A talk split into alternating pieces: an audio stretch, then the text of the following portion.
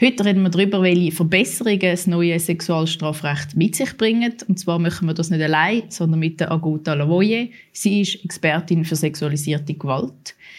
Wir schauen an, warum das Parlament letzte Woche nicht geschafft hat, eine Regelung zu finden, wo anderen Ländern würde Wiederausfuhr von Schweizer Kriegsmaterial in die Ukraine ermöglichen und wir diskutieren, was der Besuch vom EU-Vize Sefcovic in der Schweiz diese Woche bedeutet und vor allem, wo die Verhandlungen stehen. Mein Name ist Matthäa.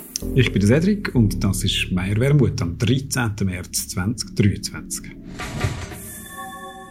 Herzlich willkommen, Agota. Danke, dass du dir Zeit nimmst. Merci vielmals. Wir wollen ein äh, schwieriges, aber gleichzeitig auch erfreuliches Thema diskutieren mit dir. Modernisierung. Wir haben vorhin darüber geredet, wie man es nennen vom schweizerischen Sexualstrafrecht. Du bist Expertin für sexualisierte Gewalt, hast dich auch jetzt äh, mehrere äh, Jahre immer wieder geäussert zu dieser laufenden Revision. Übrigens auch Buchautorin, gerade auch vom Umgang, äh, wie man mit Kindern über sexualisierte Gewalt redet und mit ihnen umgeht. Wir haben eins Heim, das wir mit unseren Töchtern diskutieren. Zum Beispiel kann ich nur empfehlen. Du bist von Anfang an dabei gewesen. Vielleicht um das schnell auf den Stand der Dinge zu bringen, es hat lange auch eine öffentliche Diskussion gegeben, insbesondere zwischen National- und Ständerat, in einer sogenannten Nein ist Nein-Lösung und eine Ja ist Ja-Lösung. Wenn wir vielleicht ganz beim Anfang anfangen, was genau ist das Problem mit dem heutigen Sexualstrafrecht in der Schweiz? Wieso brauchen wir überhaupt ein neues?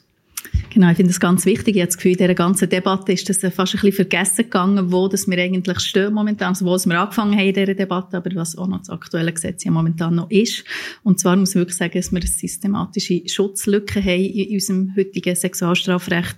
Und zwar ist es so, dass ein Täter erst dann kann verurteilt werden für eine Vergewaltigung oder für eine sexuelle Nötigung, wenn er nicht nur gegen Willen vor der Person oder vom mhm. Opfer gehandelt hat, sondern eben auch noch ähm, rohe Gewalt angewendet hat oder ähm, angedroht hat. Das heisst, mit dem hat man eigentlich sehr eine stereotype Tat vor den Augen, also der sehr gewalttätig. Ein Täter, der äh, eine Frau überfällt, ähm, die Frau wehrt sich, kann sich aber nicht wehren, so dass er kann eigentlich die Tat vollziehen und ähm, dort vergisst man eigentlich ähm, ein paar ganz wichtige Sachen und zementiert eigentlich mit dem Sexualstrafrecht oder mit dieser Formulierung auch ähm, klassische Mythen, der sogenannte Vergewaltigungsmythen. Und zwar ähm, geht man davon aus, dass es ähm, dass eben ein Täter sehr viel Gewalt muss anwenden. Dabei weiss man, dass über 80 Prozent der Tatpersonen aus dem näheren Umfeld der Frauen kommen. In den allermeisten Fällen kennen sie sich vorher schon, also vor der Tat. Ähm, es besteht irgendeine Art des, ein Vertrauensverhältnis, das er ausgenutzt wird. Das heisst, äh, sehr viele Frauen sagen, sie seien völlig überrumpelt gewesen, mhm. überfordert gewesen und ähm, schlicht gar nicht in der Lage, sich in diesem Moment zu wehren. Und man weiss auch, dass ähm, etwa 70 Prozent der Opfer dann wirklich ähm, sogenannten Freeze-Zustand gehen, also gelähmt sind, sich gar nicht können wehren körperlich. Das ist eigentlich so ein Schockzustand. Ein Schockzustand haben, mhm. genau. Was man ja weiss aus der Psychotraumatologie, dass das eine ganz natürliche normale biologische Reaktion ist auf so ein Ereignis. Das heisst, wenn sich das Opfer nicht wehrt, muss der Täter keine Gewalt anwenden. Und dann gilt es nicht auf Vergewaltigung. Und dann gilt es eben heute maximal sexuelle Belästigung, was ja ein Hohn ist, also was ja überhaupt nicht geht. Also das ist wirklich eigentlich die Schutzlücke, wo man ähm, wirklich versucht hat, den Leuten äh, verständlich zu machen, dass eben ein Nein nicht längt. Was, glaube ganz, ganz viele Leute, habe ich den Eindruck gehabt, noch vor vier, fünf Jahren einfach nicht, schlicht nicht geglaubt haben. Also man hat wie das Gefühl gehabt, wir leben doch in der Schweiz, wir haben doch gute Gesetze. Es kann doch nicht sein, dass ähm, wenn eine Person sagt, nein, ich will die sexuellen Handlungen nicht, das ganz klar kundtut ähm, oder auch zeigt, verbal, nonverbal, ähm, dass das nicht als Vergewaltigung gilt. Und es ist aber tatsächlich so. Bevor wir zum neuen Gesetz kommen, noch kurz beim Alten bleiben. Du hast vorher im Vorgespräch gesagt, dass noch eine zweite wichtige Änderung wird geben, nämlich dass heute quasi, du hast jetzt auch ausschließlich vom mhm. Täter geredet, dass das neu soll geschlechtsunabhängiger ähm, Vergewaltigungsdefinition bringen. Kannst du sagen, was das Problem vom heutigen Gesetz ist? Genau, das ist auch ein ganz wichtiger Punkt, der wirklich auch sehr stossend ist, dass heute ähm, eigentlich nur Frauen können vergewaltigt werden gemäß Gesetz. Das heisst, eine Vergewaltigung ist nur dann eine Vergewaltigung juristisch, wenn es äh, vaginale Penetration gegen Willen mit einem Penis ist. Das heißt, einerseits ähm, können äh, gemäss dieser Definition Männer äh, nicht vergewaltigt werden und zudem gelten auch anale, orale Vergewaltigungen, die wir jetzt wahrscheinlich landläufig als Vergewaltigung würden definieren und verstehen, ähm, eben auch nicht als Vergewaltigung, sondern als sexuelle Nötigung. Und jetzt haben wir lange diskutiert, die letzten paar Jahre, zwischen zwei Räten, zwischen National- und Ständerat. Die eine Lösung ist immer so übertitelt worden als Nein ist Nein und die andere als Ja ist Ja. Was ist genau der Unterschied zwischen diesen zwei Optionen? Also beim Nein heisst Nein, der sogenannten Veto-Lösung, ähm, ist es so, dass man sagt, sexuelle Handlungen sind so lange okay, bis äh, das Gegenüber oder bis eine von den Personen sagt, nein, ich will nicht. Sagt oder das kundtut. Es muss nicht ein verbales Nein sein. Ähm, und bei der ersten Ja heisst Ja-Lösung oder der sogenannten Zustimmungslösung ähm, sagt man, ähm, sexuelle Handlungen sind nicht okay, ausser man weiss, die andere Person ähm, hat sein Einvernehmen gegeben oder ist einverstanden. Das ist das, was man sich nachher die, zum Teil lächerlich gemacht hat von der Gegenseite. Da muss man den Vertrag unterschreiben. Genau, genau. Was natürlich ähm, völliger Blödsinn ist, auch nie so gehandhabt wird und äh, mich eigentlich auch sehr geärgert hat, so dass man sich eigentlich lustig macht über ein Thema, wo, ähm, wo wahnsinnig wichtig ist, mhm. wo wahnsinnig viel äh, Leid auslöst bei ganz vielen Betroffenen. Und ähm, schlussendlich habe ich das Gefühl, dass erst Ja heisst Ja ist ähm, ich das, wo, wo ja für, ich würde behaupten, für die allermeisten völlig Menschen in der Schweiz völlig selbstverständlich Zum Glück. Ja. Zum Glück. Und jetzt haben wir so einen, einen Kompromiss eigentlich, der seit letzter Woche auf dem Tisch liegt zum Ständerat. Das ist quasi Nein ist Nein plus. Wo ist jetzt da genau der Kompromiss am Schluss liegen gekommen, wie das in der Schweiz meistens so ist? Und auch gerade anschliessend, ist das jetzt ein guter Kompromiss oder ist das nicht so ein guter Kompromiss? Genau, also der Ständerat hat sich nicht für die erste Ja heisst Ja, also sagen wir mal für unsere Max Maximalvariante ausgesprochen, die wir uns gewünscht hätten, haben sich aber bereit erklärt, eben zu dem Kompromiss. Das Plus ist, dass sie anerkennen, dass es eben ganz viele Situationen gibt. Ich habe es vorher gesagt, eigentlich etwa 70 Prozent der Fälle kann sich das Opfer nicht zur Wehr setzen, weil sie eben äh, gelähmt ist oder ihre Schockstarre ist. Und ähm, das wird jetzt anerkannt. Das ist eben so das Plus von dem Nein heisst Nein. Das heisst, ähm, wenn eine Person nicht in der Lage ist, Nein zu sagen oder ein Nein kundzutun, weil sie schlicht nicht kann, mhm. dann gilt es eben immer noch als Vergewaltigung. Und mit, dem, mit dieser Erweiterung ist man eigentlich sehr, sehr nah am ersten Jahr, heisst Ja dran. Und von dem her ist das für uns äh, definitiv nicht äh, nur ein Kompromiss, sondern äh, ein Sieg. Und eigentlich etwas, wo wir uns vor, vor wirklich vier, fünf Jahren absolut nicht hätten können. Oder wirklich nur erträumt haben und nicht hätten können vorstellen, dass das doch in dieser kurzen Zeit möglich wird sein, so eine, ähm, ja, dass, dass so ein Vorschlag auf dem Tisch liegt und eine Mehrheit findet der Sieg ist ja nicht vom Himmel gefallen, oder der vorerste Sieg. Es ist ja noch nicht alles unter Dach genau. vom Fach. Der Nationalrat muss ja. dann im Sommer auch noch zustimmen, aber es deutet eigentlich nichts darauf ein, dass der Nationalrat dem nicht wird folgen. Sprich, man ist auf der Zielgerade. Aber das hat sehr viel Arbeit von eurer Seite auch gebraucht. Vernetzungsarbeit von Leuten, die sich im Frauenstreik sich engagiert haben. Expertinnen wie dich, Politikerinnen. Kannst du vielleicht für unsere Zuhörerinnen erzählen, was da alles vor sich gegangen ist in den letzten zwei, drei Jahren auch, um eben am Schluss wirklich den Ständerat, aber auch den Nationalrat zu so einer Lösung zu bringen. Genau, ich würde sagen, es waren ungefähr so die letzten vier Jahre gewesen. Und für mich ist die ganze, jetzt die Debatte um die Reform vom Sexualstrafrecht ein wunderschönes, bestärkendes Beispiel, wie es eigentlich möglich ist, wenn man geschlossen, solidarisch, vernetzt für die gleiche Sache kämpft. Ähm, Du hast es gesagt, ich habe das Gefühl, es hat ganz viele Sachen gebraucht, ähm, für das das möglich ist, gewesen, ähm, angefangen. Oder ich würde sagen, ins Rollen gebracht hat es definitiv Nora Scheidecker, mhm. die Juristin, die ihre Doktorarbeit zum Reform vom Sexualstrafrecht geschrieben hat und wirklich die, die systematische Schutzlücke ähm, sehr gut analysiert hat und äh, zum Glück auch Öffentlichkeit bekommen hat ähm, für die Arbeit. Ich habe ja ähm, schon lange in der Opferhilfe gearbeitet. Jetzt unter uns Opferhilfeberaterinnen ist, ist die Thematik eigentlich schon länger ähm, sehr präsent gewesen, auch bei gewissen NGOs, die sich in dieser Thematik engagiert haben, haben am Mai wie die Öffentlichkeit nicht kann, ähm, oder sie nicht gehört worden ähm, wo wir das Sexualstrafrecht angeprangert haben, aber haben das eigentlich tagtäglich gesehen, die Begleitungen von den Betroffenen, wir ja sehr häufig, oder begleiten ja im Strafverfahren und haben gemerkt, es, es verhebt überhaupt nicht. Ähm, nach der Nora Scheidecker ist der Amnesty gekommen, hat sich dieser Thematik angenommen und haben eine sehr ähm, ja, auch öffentlichkeitswirksame Kampagne Stopp sexuelle Gewalt gestartet, wo sie ja auch für die Reform ähm, eingestanden sind.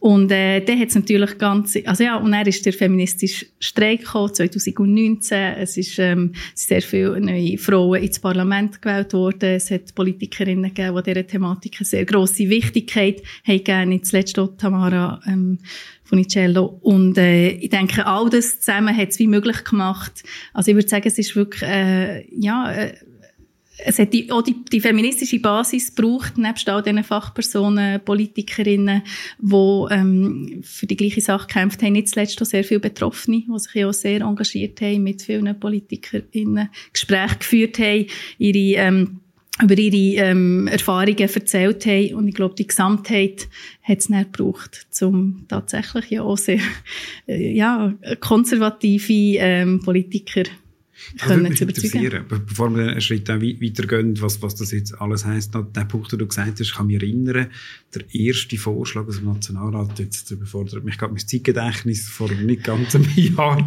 oder was rausgekommen ist, hat es äh, Haarsträubung, die Reaktionen gegeben. Aus dem, insbesondere aus dem Ständerat, aber nicht nur einfach konservative Politikerinnen und Politiker, so sinngemäß, was für eine Detailgeschichte diskutieren die da, jetzt werden alle Männer zu Opfer gemacht, was soll das? Und das hat gekehrt innerhalb von einem Jahr, wie du es gesagt hast, das Problem, das gar nicht bewusst war, angebracht. Was, was ist da passiert?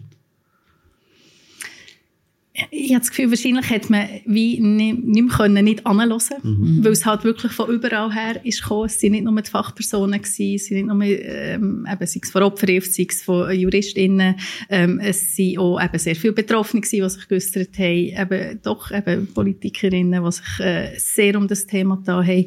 Ähm, was ich sehr häufig gehört habe, ist, ähm, dass wir das auch gewissen Töchtern von Politikern zu verdanken haben oder PolitikerInnen, die ähm, wo mir auch gesagt haben, ja, ich habe nach äh, Gesprächen mit meiner, meiner Tochter oder meinen Töchtern wirklich gemerkt, okay, es ist wirklich äh, nicht gut so, wie es läuft, beziehungsweise es muss etwas ändern.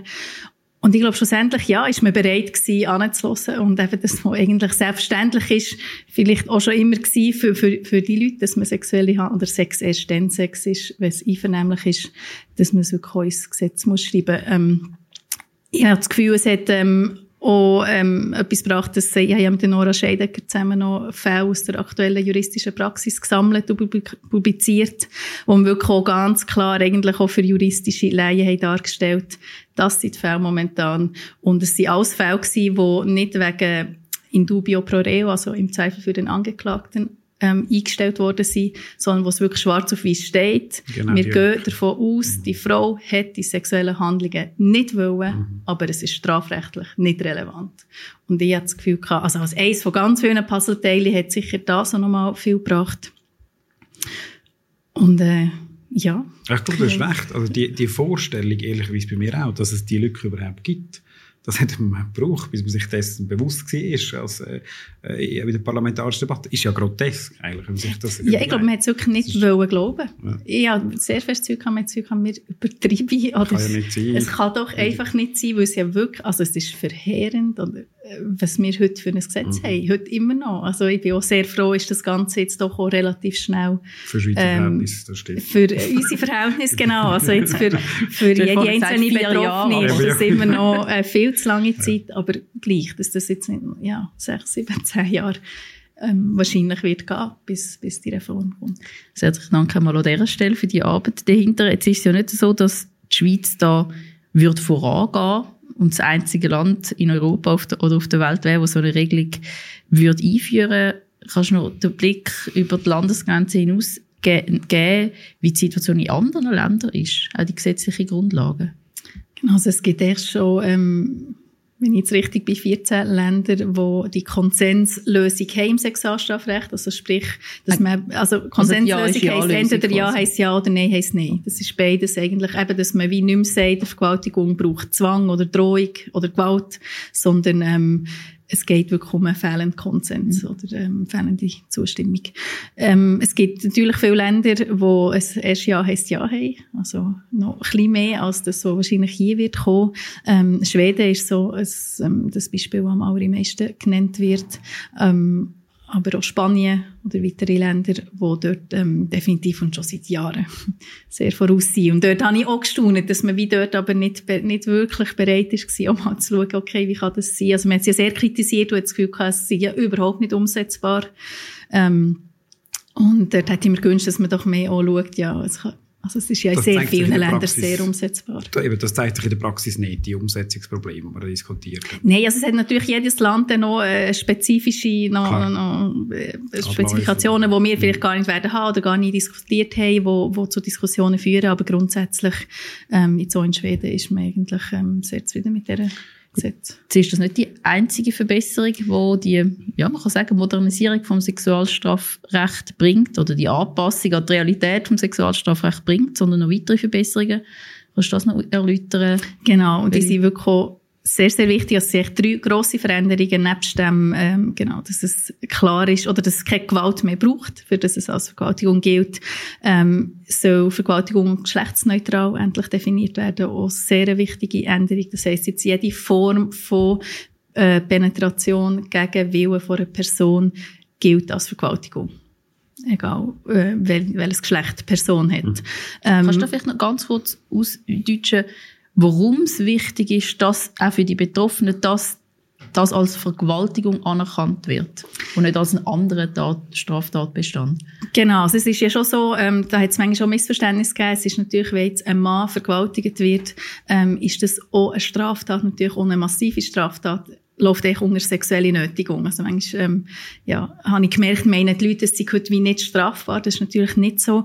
Aber es gibt so den Begriff vom Fair Labeling, ähm, wo man wie sagt, oder wie auch weiss, es ist eigentlich sehr wichtig für Leute, dass das Unrecht, das ihnen angetan worden ist, wie auch richtig eingeordnet ist in diesem Strafgesetzbuch. Und äh, eine Vergewaltigung von einem Mann hat hat, hat der Mann und wie auch gesellschaftlich ist das echt ganz klar als Vergewaltigung empfunden worden, wo doch auch nochmal ein bisschen massiver ist als eine sexuelle Nötigung. Und ich glaube, das ist für Betroffene wahnsinnig wichtig, dass man dort wie nicht mehr, ähm, keinen Unterschied mehr macht und wirklich sagt, es ist, also es ist auch absolut nicht mehr. Also auch das zementiert ja sehr stereotype Bilder von Vergewaltigungen dass es nur Frauen passiert und Täter nur Männer sind und es nur eine Form ähm, von dieser Tat gibt.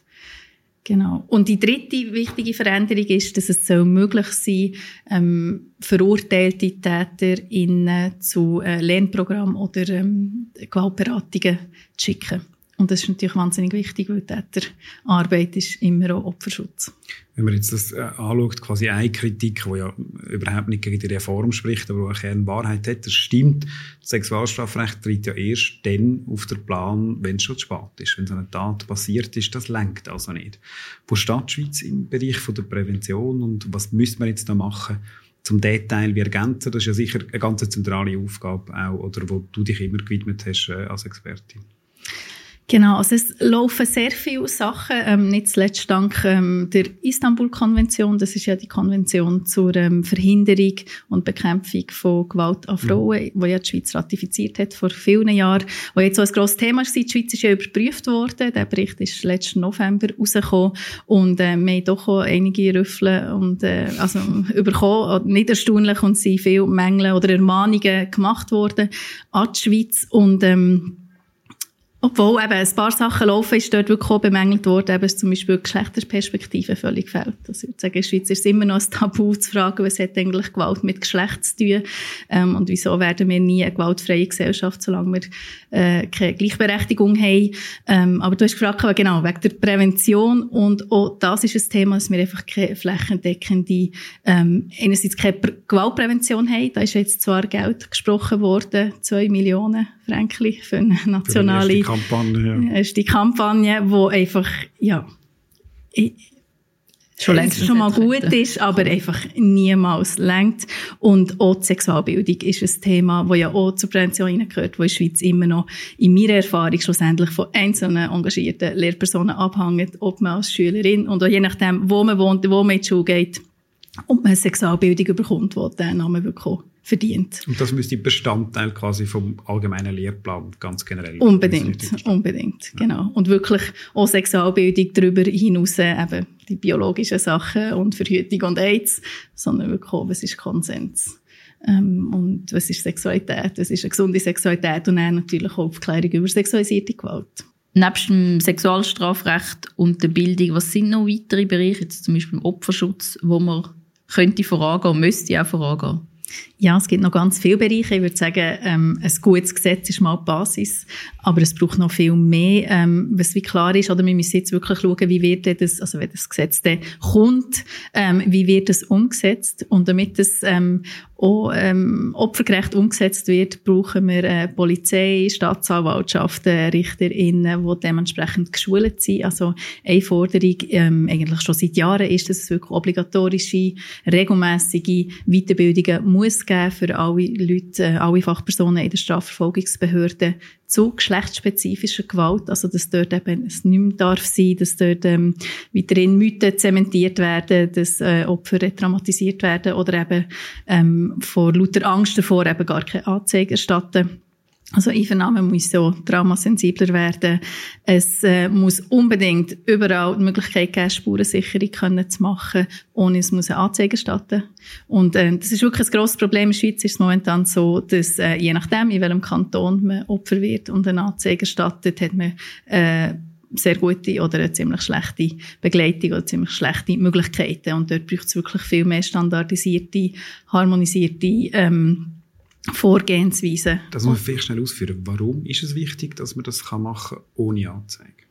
Das ist enorm wichtig, ist zum Beispiel in Bern möglich, weil der Moment, wo man ähm, vergewaltigt ist worden und nachher ähm, ins Spital geht für die Spurensicherung, ist man einfach nicht in der Lage, über so eine wichtige Frage zu entscheiden, ob man Anzeige erstatten oder nicht. Das ist ähm, eine Frage, wo sich, wo eine sehr höchst, höchst persönliche Entscheidung, wo sich auch lohnt, sich dafür Zeit zu nehmen, wirklich zu schauen, was heisst das überhaupt, das wissen ja die meisten Leute nicht, was heisst das Anzeige erstatten, wie lange dauert das, was kommt alles auf mich zu, habe ich überhaupt Kraft und dann kann ich das überhaupt prestieren, wollte ich das überhaupt? Und da lohnt sich sehr eben zuerst, sich beraten diesbezüglich, beispielsweise bei Opferhilfe und äh, trotzdem aber schon können die Spuren sichern, die man ja innerhalb von 48 Stunden muss gesichert haben. Und das ist in sehr vielen Kantonen nicht möglich. Das heisst, entweder macht man keine Spurensicherung, was dann auch wiederum äh, schlecht ist im Fall für eine, für eine Anzeige. Ähm, oder man ist nicht gezwungen, eine Anzeige zu erstatten. Und, ähm, das ist jetzt aber auch bei der Revision vom Sexualstrafrecht auf nationaler Ebene nicht geregelt, sondern das müsste man kantonal regeln oder braucht es da eine neue Vorlage auf nationaler Ebene? Ja, also was ja jetzt ähm, das Thema ist, sind ja die Krisenzentren, wo es wirklich darum geht, dass es ähm, psychologische und eben auch medizinische, rechtsmedizinische Soforthilfe braucht für alle Opfer eben überall. Und ähm, da wäre es einfach sehr wichtig, dass man schaut, ähm, was kantonal geregelt ist, dass das überall ähm, gleich äh, umgesetzt wird. Und vielleicht noch ein anderes Thema, das in der Schweiz auch sehr in der Kinderstuhl steckt, ist, ähm, dass sehr viel Unterstützung für Opfer von sexualisierter Gewalt nicht intersektional gedacht wird. Also äh, Schutzplätze in den Frauenhäusern sind äh, oft nicht rollstuhlgängig. Ähm, das 24 Stunden Beratungstelefon Telefon, das angedenkt ist, wo sehr wichtig wäre, ist nur als Telefon angedenkt. Auch das ist nicht für alle Menschen, äh, ja, ist, ist Telefonieren eine Möglichkeit, um sich Hilfe holen. Und, ähm, ja, dort wäre es wirklich äh, sehr, sehr wichtig, dass man ähm, ja, jetzt nicht sagt, äh, sich zurücklehnt und sagt, jetzt haben wir ein gutes Gesetz, jetzt haben wir alles gemacht, sondern dass man wirklich weiterhin schaut, dass ähm, ja, das Opferschutz mhm. ähm, gewährleistet ist. Zurücklehnen werden wir uns auf keinen Fall, aber doch hoffentlich im Sommer können den Sieg gemeinsam feiern für ein modernisiertes Sexualstrafrecht, das der Realität Rechnung trägt. Herzlichen Dank, bist du unser Gast gewesen, Gott, und herzlichen Dank vor allem auch für deine große Arbeit in den letzten Jahren. Sie geht aber leider uns auch nicht aus. Merci vielmals. Merci. Danke. Letzte Woche haben wir im Parlament ja zweimal über den Wiederausfuhr von Kriegsmaterial diskutiert. Am Montag im Ständerat, am Mittwoch im Nationalrat. Mhm. Im Ständerat ist es um eine Motion gegangen vom FDP-Parteipräsident Thierry Burkhardt, wo ganz generell den Export von Kriegsmaterial wieder hat erleichtern nachdem es jetzt verschärft hat. Der Ukraine hat das rein gar nichts gebracht, aber es hat ermöglicht, dass man wieder mehr auf Saudi-Arabien zum Beispiel kann liefern kann. Das ist abgelehnt worden im Ständerat auch mit unseren Stimmen. Mhm. Wir haben dann im Nationalrat am Mittwoch über einen Vorschlag diskutiert von der Sicherheitspolitischen Kommission vom Nationalrat, wo auf Basis von unserem Vorschlag, also von der SP, war, dass man in spezifischen Ausnahmefällen die Wiederausfuhr von Kriegsmaterial soll können erlauben. Also jetzt zum Beispiel Deutschland soll können erlauben, Munition an die Ukraine zu liefern. Es gibt zwei spezifische Ausnahmefälle. Der erste ist, das ist heute schon möglich, wenn der Sicherheitsrat von der UNO das als ein völkerrechtswidrigen Angriffskrieg deklariert. Und die zweite Ausnahme, und das ist eigentlich der wesentliche Punkt gewesen, wenn das der Sicherheitsrat eben aus bestimmten Gründen nicht macht, dass dann eine Zweidrittelsmehrheit von der UNO-Vollversammlung sollte genügen, um das eben auch zu ermöglichen. Ja, und das Absurde ist, dass äh, das nachher in der, Auf in der Abstimmung aufgeteilt worden ist. Das kann man im Parlament, sagen wir, mit den einzelnen Punkten von einer sogenannten Motion abstimmen. Und genau der zweite, den du ja erwähnt hast, die Zweidrittelsmehrheit, der ist gestrichen worden mit der Stimme von der FDP, was in der Konsequenz dazu führt, es ist wirklich absurd, man muss fast lachen, es ist so absurd, dass man sagt, der Sicherheitsrat würde abschließend entscheiden über Schweizer Wiederausfuhren mit dem Vetorecht von zum Beispiel Russland und dem Wladimir Putin. Der Weil Russland im Sicherheitsrat. Sicherheitsrat ist, genau. Der hätte quasi das Recht zu sagen, ob die Schweiz darf Waffen wieder ausfuhr in die Ukraine erlauben oder nicht. das ist natürlich absurd. Und äh, die Diskussion ist zum Teil ein bisschen verkürzt worden. Schon die erste, du hast völlig richtig ausgeführt in der Konsequenz, äh, finde ich, vom Thierry Burkhardt im Vorstoß, als wäre jetzt das quasi ein Nein gewesen vom Parlament zu dieser Lösung. Das stimmt überhaupt nicht. Ähm, nachher ist die Retour gut gekommen, das stimmt, die FDP, und das kann man nicht anders sagen, und aus rein parteipolitischen Manöver äh, eine Idee, die sie mitgetragen hat in der Kommission, dann im, im Parlament äh, abgeschossen, aus mir nicht nachvollziehbaren Gründen. Es ist nicht ganz fertig, ja, sorry. Ja, das letzte Wort ist zum Glück noch nicht genau. geredet. Es gibt ja noch, es ist ein bisschen kompliziert, es gibt ja noch eine sogenannte parlamentarische ja. Initiative von der Sicherheitspolitischen Kommission aus dem Nationalrat, wo eigentlich das Gleiche möchte oder sehr etwas Ähnliches ja, ja. möchte wie das, was jetzt die Motion gefordert hat, nämlich Ausnahmeregelungen finden können, um eine Wiederausfuhr von Schweizer Kriegsmaterial in die Ukraine zu ermöglichen. Und das ist noch am Laufen. Da haben wir uns eigentlich mit der FDP-Kommission auch gefunden, was man macht. Jetzt mal schauen, ob das noch weiter Bestand äh, haltet. Das ist jetzt im Ständerat dann nach der Session. Aber es wird so oder so noch relativ lang ja. gehen. Der, der sich in dieser ganzen Debatte eigentlich immer querstellt, ist der Bundesrat. Sowohl im, im Parlament, vertreten vom, vom Guy Parmelin, der sich gegen die Vorschläge gewehrt hat, aber auch der Bundespräsident Alabert in einem aktuellen Interview der NZZ am Sonntag wo ich schon den Eindruck habe, sie verstecken sich so ein bisschen hinter dem Gesetz mhm. und sie verstecken sich auch hinter einem sehr äh, abstrakten Begriff von was heißt Neutralität. Ja, das ist eine sehr formalistische Auslegung, glaube ich, auch, wo wir, wo wir anders sehen. Ich hätte irgendwo, könnte ich auch die Position verstehen vom Bundesrat, der sagt, okay, wir, wir haben da eine strikte Auslegung, aber dafür tun wir es versprechen, wir sind an anderen Orten wirklich vorne dabei einlösen. Zum also Beispiel, andere Orte in der Ukraine, Ja, in der Ukraine, auch, ja. humanitäre Hilfe oder bei der Umsetzung der Sanktionen. Und das ist ja das, was so schwierig ist, dass es ja nicht so ist, als wäre dort der Bundesrat äh, besonders aktiv. Und von dort her ist das nicht unsere Position, das ist, glaube ich, klar und auch wenig Verständnis für die, für die Haltung. Wenn wir bei schwierigen Diskussionen sind, können wir noch zum letzten Thema kommen. Wir haben die Woche einen äh, höheren Besuch. Ja, der EU-Vize Sefcovic kommt in die Schweiz, trifft unter anderem den Bundesrat Ignazio Cassis, aber nicht nur. Das Ziel ist, mal ein bisschen vorwärts zu kommen in, de, in dem verknochsten Dossier, mhm. kann man wirklich sagen, ähm, mit der EU. Du bist ein bisschen näher dran. Thematisch auch, was was ist der Stand der Verhandlungen? Ja, das ist eine sehr gute Frage. wo ich mir nicht fünf Minuten. Bin, wo ich mir nicht mal sicher bin, genau, ob es der Gast oder der Bundesrat selber könnte erklären Also es gibt ja offiziell nicht Verhandlungen. Man nennt das sogenannte Sondierungsgespräch. Das ist nicht an sich eine schlechte Idee, sondern die Idee mal zu schauen, wo könnte man sich finden. Aber der ganze Prozess ist schon relativ schwierig aufgeleistet. Äh, nach dem Ende vom, vom Rahmenabkommen haben wir gesagt, hey, tun nicht wieder die gleichen Baustellen auf, also sogenannte Marktzugangsabkommen, die von der Schweiz würden grosse Konzessionen verlangen im Service Public beispielsweise oder im Lohnschutz, sondern schauen, wo kann man produktiv zusammenarbeiten. Das hat man nicht wollen, ist jetzt wieder auf die schwierigen Dossiers und das zeichnet sich ab, dass es halt dort grosse Differenzen gibt. Das ist nicht Sonderliches, das gibt's halt, das muss man diskutieren.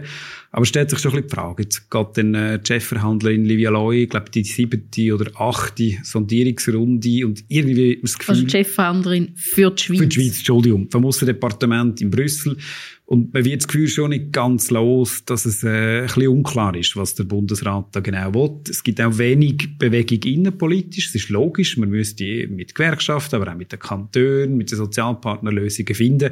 Ähm, und wir hätten uns da gewünscht, dass das ein bisschen koordinierter äh, weitergeht. Nichtsdestotrotz muss man sagen, die Stimmung ist offensichtlich besser. Es gibt zumindest Gespräche.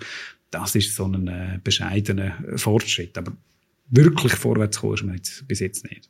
Und der EU-Vize Sefcovic trifft wen alles die er Woche? macht eine relativ grosse äh, Tour und das ist eigentlich überraschend. Also er bespricht sich mit der außenpolitischen Kommission, mit den Sozialpartnern, Arbeitgeber, Arbeitnehmer, was an und für sich gut ist, dass man wirklich die Probleme oder die Ängste, die Risiken im, im, im Lohnschutz auch kann, äh, diskutieren und ich hoffe mir da davor schon eine gewisse Bewegung, auch vielleicht auch bei der Position von der EU-Kommission, wo Angst hat, dass das, was der Schweizer Lohnschutz ausmacht, quasi ein Marktzugangshindernis ist.